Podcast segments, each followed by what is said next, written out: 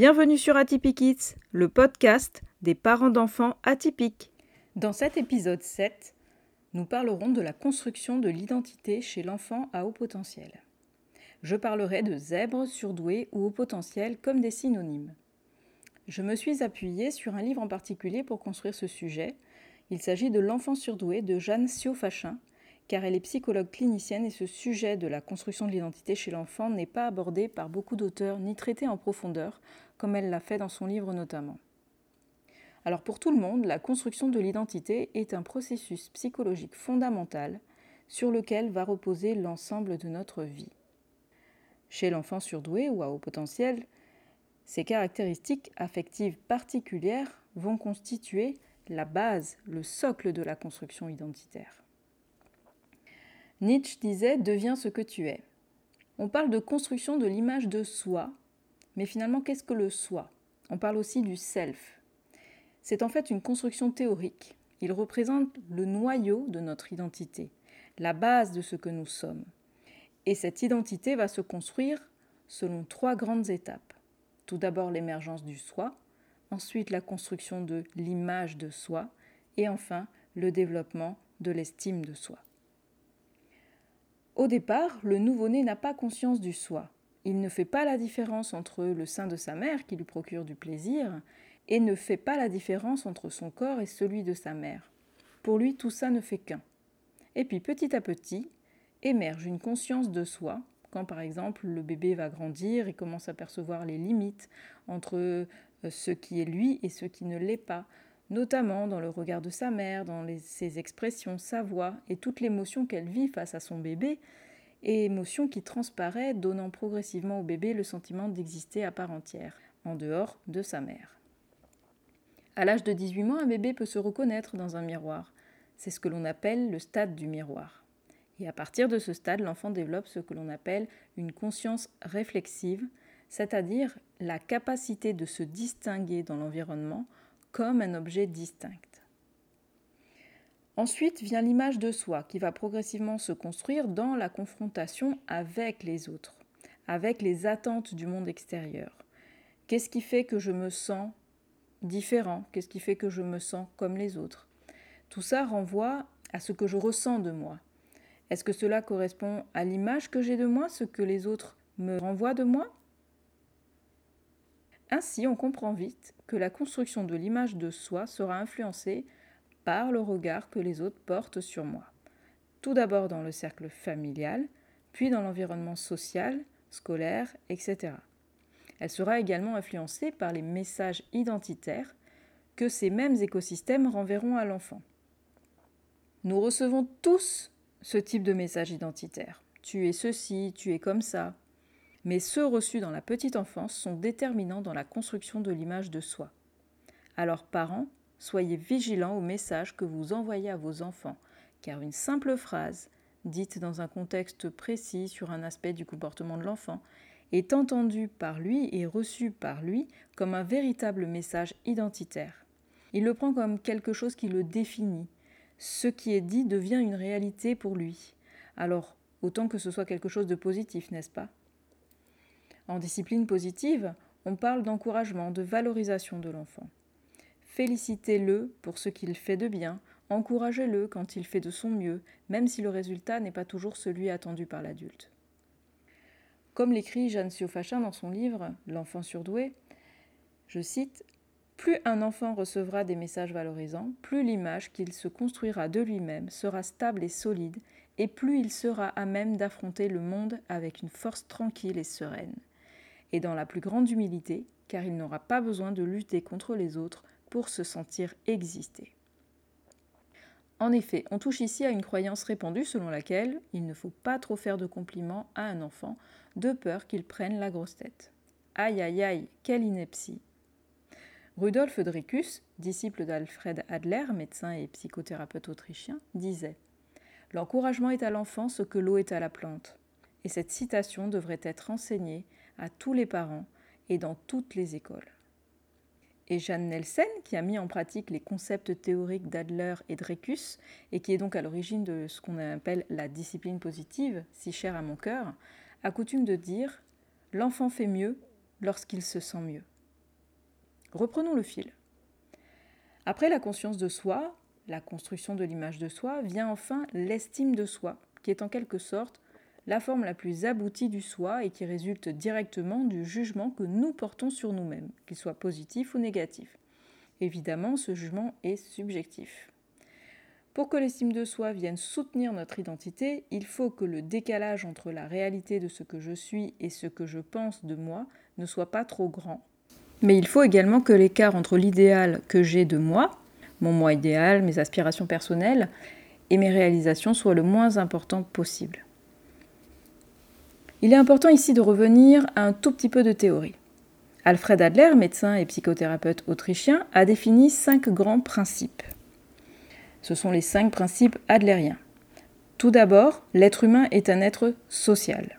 Deuxièmement, ses deux besoins essentiels sont 1. Le besoin d'appartenir, besoin d'appartenance à un groupe, à une communauté.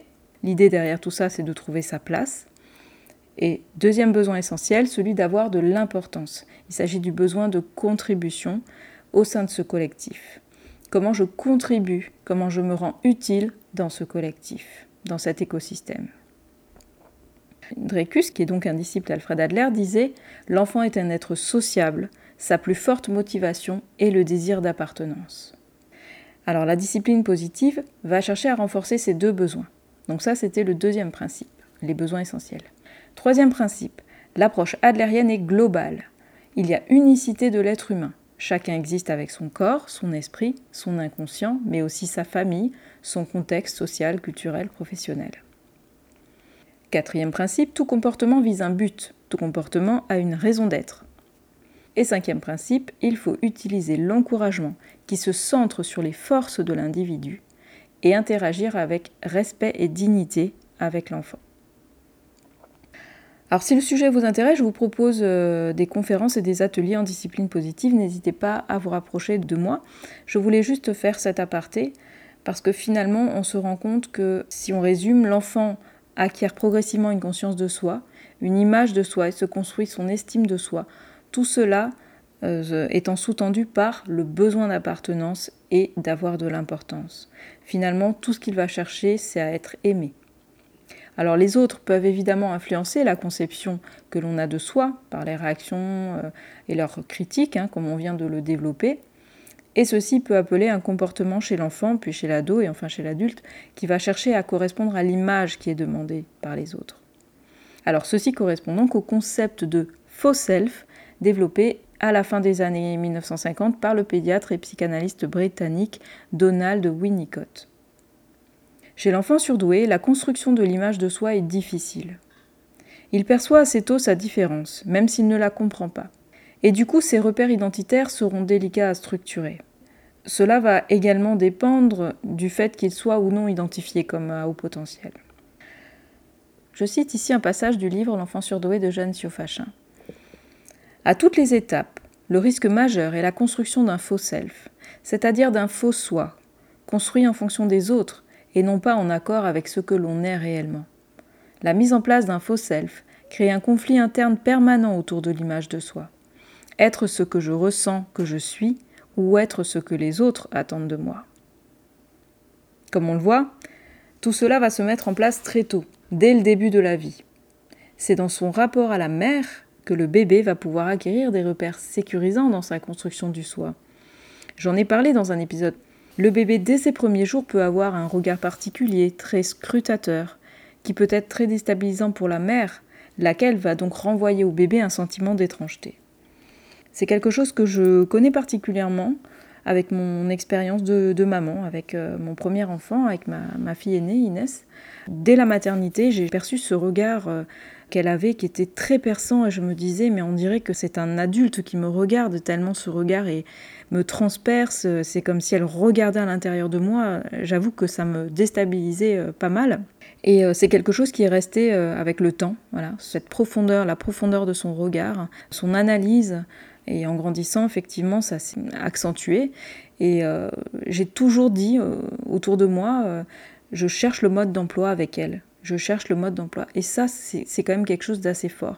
Ça vient corroborer cette idée que ce que l'enfant renvoie à la mère peut déstabiliser et peut renvoyer un sentiment d'étrangeté, d'incompréhension, etc.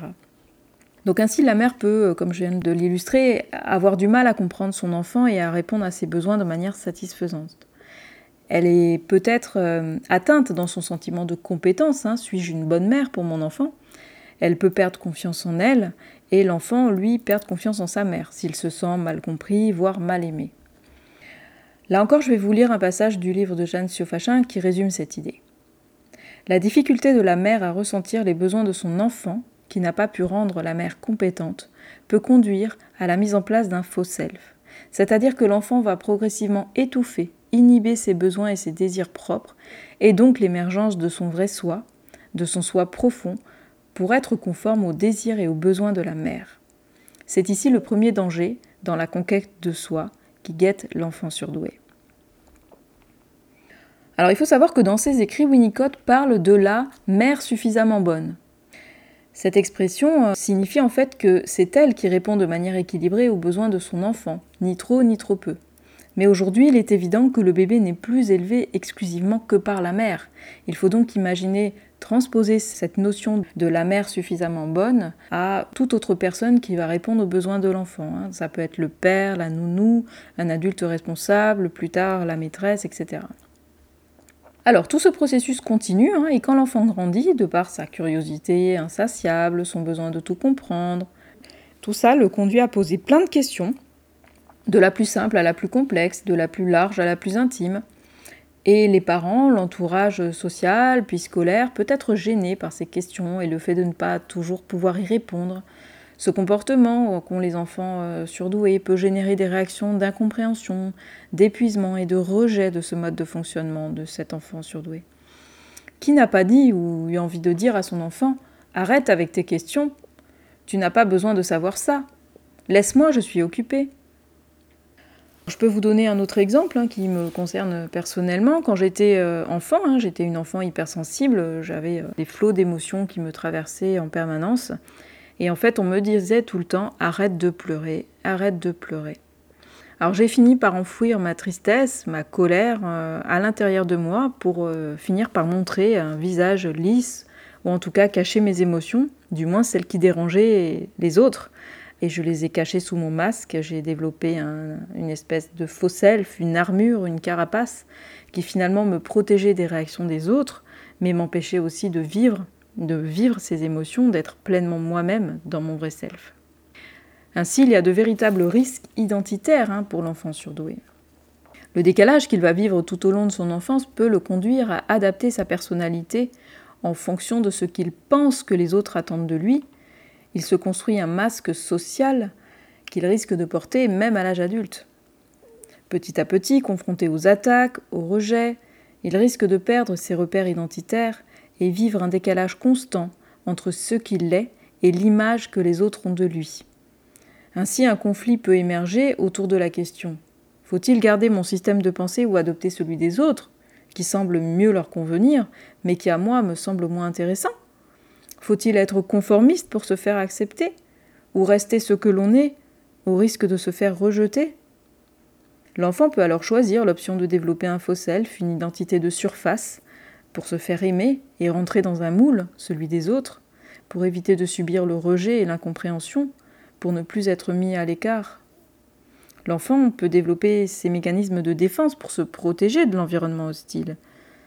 Ces mécanismes de défense peuvent parfois être excessifs, voire devenir pathologiques, c'est-à-dire entraîner une atteinte à l'intégrité du moi, à la personnalité profonde de l'enfant. On a tous des mécanismes de défense.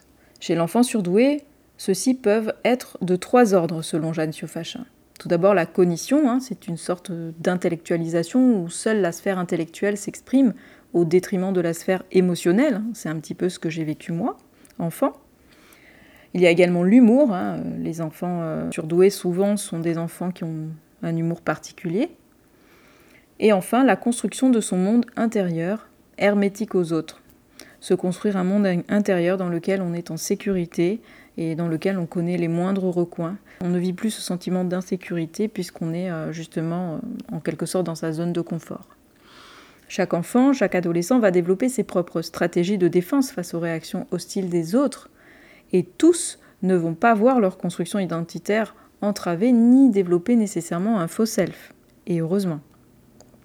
Certains vont bien le vivre et assumer leurs différences, certains vont se comporter dans un entre-deux, euh, en activant euh, le faux self euh, dans certaines situations, dans certains environnements, et pas partout. Par exemple, ils vont avoir un certain comportement à l'école parce qu'ils sentent beaucoup d'incompréhension et de rejet, alors qu'ils sont très bien intégrés à la maison et vont être tout à fait eux-mêmes dans leur milieu familial, par exemple. Alors tout le monde connaît l'histoire du vilain petit canard, rejeté des siens et qui se retrouve euh, seul jusqu'au jour où il découvre qu'il est en fait euh, un cygne et il rejoint enfin sa vraie famille de cygnes dans laquelle il va être accepté et aimé. Alors, l'histoire se finit bien. Mais nous, nous devons aider nos enfants atypiques à se construire une identité personnelle solide. Comme le dit Jeanne Siofachin, je cite, Reconnaissons-le pour ce qu'il est et donnons-lui la possibilité d'être reconnu à la fois dans sa différence mais aussi dans sa ressemblance. Donnons-lui la possibilité de se développer avec un sentiment de sécurité identitaire qui lui permette de devenir un adulte épanoui et confiant dans ce qu'il est. Voilà, à vous de jouer, chers parents. Soyez dans l'accueil de votre enfant et de tout ce que sa personnalité renvoie d'atypique. Aimez-le avec ses différences, pour ses différences. Préparez-le au monde extérieur en l'aidant à créer des ponts entre ce monde extérieur et son monde intérieur. Apprenez-lui à avoir une bonne estime de lui. Valorisez-le, encouragez-le. Soyez un modèle pour lui. N'oubliez pas cette idée, vous êtes modélisant pour votre enfant. Nourrissez chez lui ce sentiment d'appartenance et d'importance selon les principes de la discipline positive. Alors je vous renvoie à mes ateliers de discipline positive si vous souhaitez en savoir plus. Je m'arrête là pour cet épisode. J'espère que ce sujet complexe vous aura passionné. Je vous retrouve sur le groupe Facebook Atypic Kids et à dans 15 jours pour un nouvel épisode. À bientôt!